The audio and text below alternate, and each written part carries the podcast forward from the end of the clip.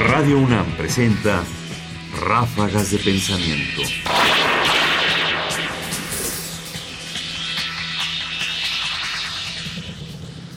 Saber hacer filosofía de distintos modos.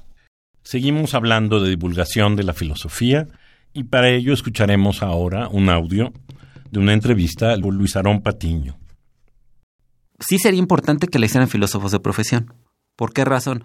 Porque siempre eh, tiene que ser alguien que efectivamente conozca digo, lo, que alguno, lo que uno alcance a conocer de, la filosofía en, una vida, que la conozcas, ¿no? Que al menos sabes que lo que dices es, lo correcto, ¿no? Que, que la estudiaste.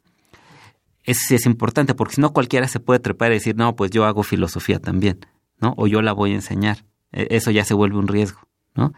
Sí sería importante que en la propia formación, esa sería la gran meta, ¿no? Que la propia formación de los alumnos ya esté esto de, ahora o se llama comunicación de la filosofía o divulgación de la filosofía o filosofía práctica, que la tuviéramos como parte de lo que aprendemos, porque efectivamente aprenderíamos, no están peleados. Yo creo que podrías hacer lo mismo un artículo, hacer un capítulo de libro, ¿no? Así lo que te guste. Al mismo tiempo decir, también soy capaz de hacer un texto divulgativo, ¿no? Como saber jugar con distintos, como en el fútbol, ¿no? De distintos modos de juego, el mismo deporte, ¿no? Implica, claro, otros retos formativos, porque una, si aprendes, hay una técnica ya muy, muy clara en hacer artículos, ¿no? Otra muy clara para hacer una tesis, ¿no? También hay otra técnica muy clara para hacer trabajo divulgativo que te lleva pues a aprender otras cosas.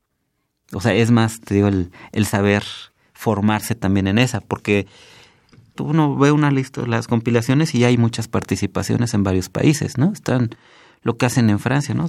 Por aquí hay una compilación, ¿no? De los festivales filosóficos, los programas de televisión, los programas de radio, los cómics y demás. Creo que es un, es más saber moverse con técnicas, ¿no? Con ahora, ahora vamos a hacerlo por esto, vamos a hacerlo de este lado, vamos a hacerlo de este lado, ¿no? Pero al final las ideas son más o menos las mismas las que se van a transmitir. Ráfagas de pensamiento. Me quedo con la idea de que en la actualidad el filósofo no puede solamente limitarse a aprender unas técnicas y despreciar otras, particularmente la técnica de la divulgación.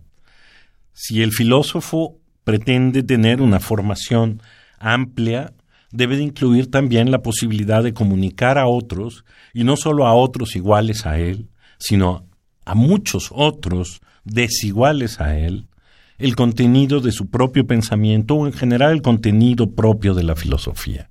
Quizás la idea y la metáfora que utiliza Luis Arón Patiño es particularmente eficaz, ¿no? Es como aprender a jugar con distintas técnicas.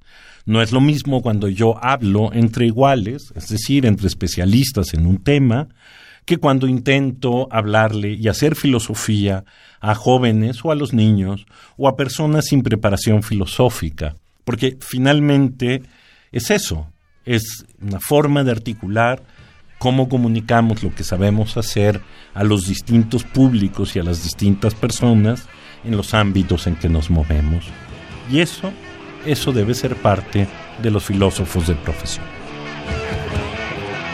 El defensa la pasa al centro, de vuelta al extremo, de vuelta al centro. Este la retiene, la retiene y sigue reteniéndola. O defensiña la pasa al centriño, este al extremiño, este al centriño, el centriño la retiene, la retiene. Fragmento de una entrevista con Luis Aarón Patiño Palafox, verano de 2017.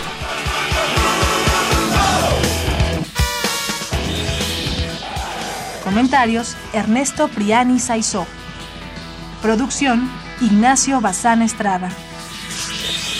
Más información en la página ernestopriani.com. Busca el podcast en www.radiopodcast.unam.mx diagonal podcast.